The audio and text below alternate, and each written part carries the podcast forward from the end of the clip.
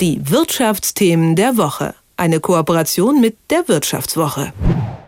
Hacker greifen die Sicherheitsfirma Kaseya an und legen damit unter anderem mehrere Supermärkte in Schweden lahm, die nicht mehr auf ihr Kassensystem zugreifen können. Anfang Mai kam es in den USA zu Engpässen bei der Benzinversorgung, weil das Energieunternehmen Colonial Pipeline nach einem Hackerangriff seine Benzinpipeline abstellen musste.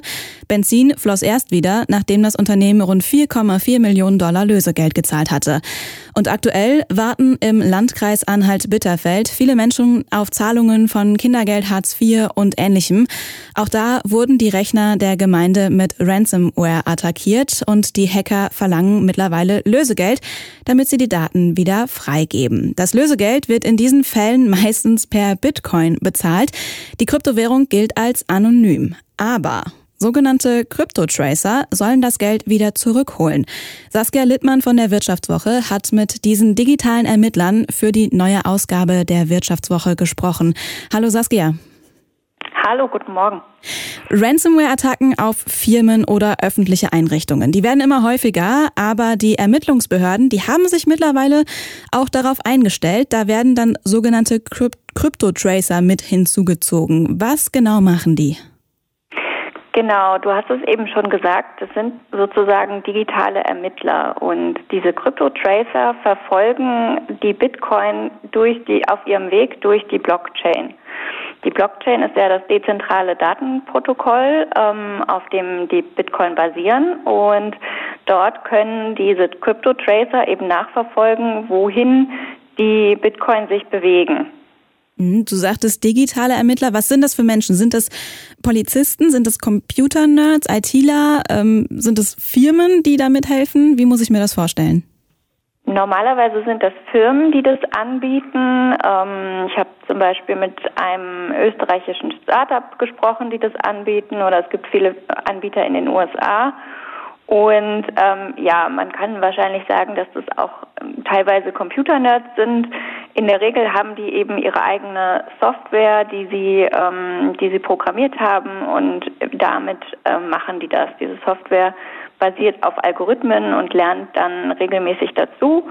Und auf die Weise bauen die sich so eine Art Kryptolandkarte und können eben sehen, wo die Bitcoin sich gerade befinden. Aber Bitcoin gelten doch eigentlich als anonym und nicht nachverfolgbar. Deswegen haben sie ja auch den Ruf, dass sie gerne, in Anführungsstrichen gerne, ähm, bei solchen Ransomware-Attacken benutzt werden, um Lösegeld zu fordern. Wie kann man die denn dann doch jetzt wieder nachverfolgen und zum Teil dann ja auch zurückholen? Das stimmt. Ähm, die Bitcoin gelten als anonym, weil sie eben, also hinter den einzelnen Wallets, also den Krypto-Portemonnaies sozusagen, wo wir unsere Bitcoin aufbewahren, steckt eben kein Name und keine Adresse, sondern eine lange ähm, Zahlen- und Buchstabenfolge. Und deswegen sagt man immer, dass das anonym ist. Aber diese diese Krypto-Tracer, die können eben diese ganzen Wallet-Adressen, ähm, die es in der Blockchain gibt, die können die sehen und clustern die dann. Also die, die wissen dann, welche Arten von Adressen zu welcher Börse gehören. Ähm, die können zum Beispiel markieren, wenn eine Adresse schon mal von einem Erpresser genutzt wurde. Und so bauen die sich eben sozusagen ihr eigenes digitales Adressbuch im Laufe der Zeit auf. Das heißt, es wird mit der Zeit dann wahrscheinlich auch immer einfacher, die Bitcoin zu verfolgen, wenn die immer mehr Daten sammeln. Genau, die Software lernt eben, wie gesagt, in der Regel dazu. Und deswegen, ja, werden auch die Kryptotracer und die Behörden, mit denen die zusammenarbeiten, durchaus erfolgreicher. Es gab ja bisher auch schon Fälle, ähm, in denen die, die Bitcoin wiedergefunden wurden, eben zum Beispiel bei Colonial Pipeline in den USA. Da hat das ähm, FBI eben Bitcoin wiederbekommen. Und wie hoch ist die Erfolgsquote von den Kryptotracern? Da sprechen die leider nicht gerne drüber, aber äh, sie sagen, sie steigt und aber sie ist in der Tat noch nicht so hoch, weil es eben noch viele Schlupflöcher für die Erpresser gibt. Bei Lösegeldforderungen, so diese ganz klassischen, da heißt es ja immer bloß nicht zahlen und so. Ähm, wie sieht das denn jetzt bei Bitcoin aus? Wozu raten da die Ermittler, wenn die Chancen immer größer werden, dass man das Geld dann doch irgendwann auch wiederkriegt und dadurch auch vielleicht die Hacker fasst?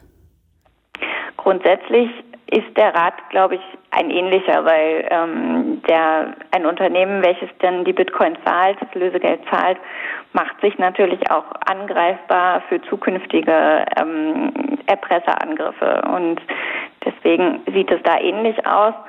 Hm, aber es ist natürlich tatsächlich so, wenn die, die Bitcoin nicht gezahlt werden, dann kann sie der Crypto Tracer auch nicht verfolgen. Insofern ist es immer sicherlich eine Abwägungssache.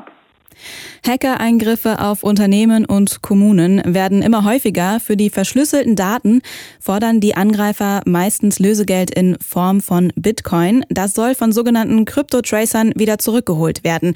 Diese digitalen Ermittler sind immer erfolgreicher, sagt Saskia Littmann von der Wirtschaftswoche. Vielen Dank für das Gespräch. Vielen Dank. Und mehr über die Arbeit von Kryptotracern könnt ihr auch in der aktuellen Ausgabe der Wirtschaftswoche lesen. Die Wirtschaftsthemen der Woche. Eine Kooperation mit der Wirtschaftswoche.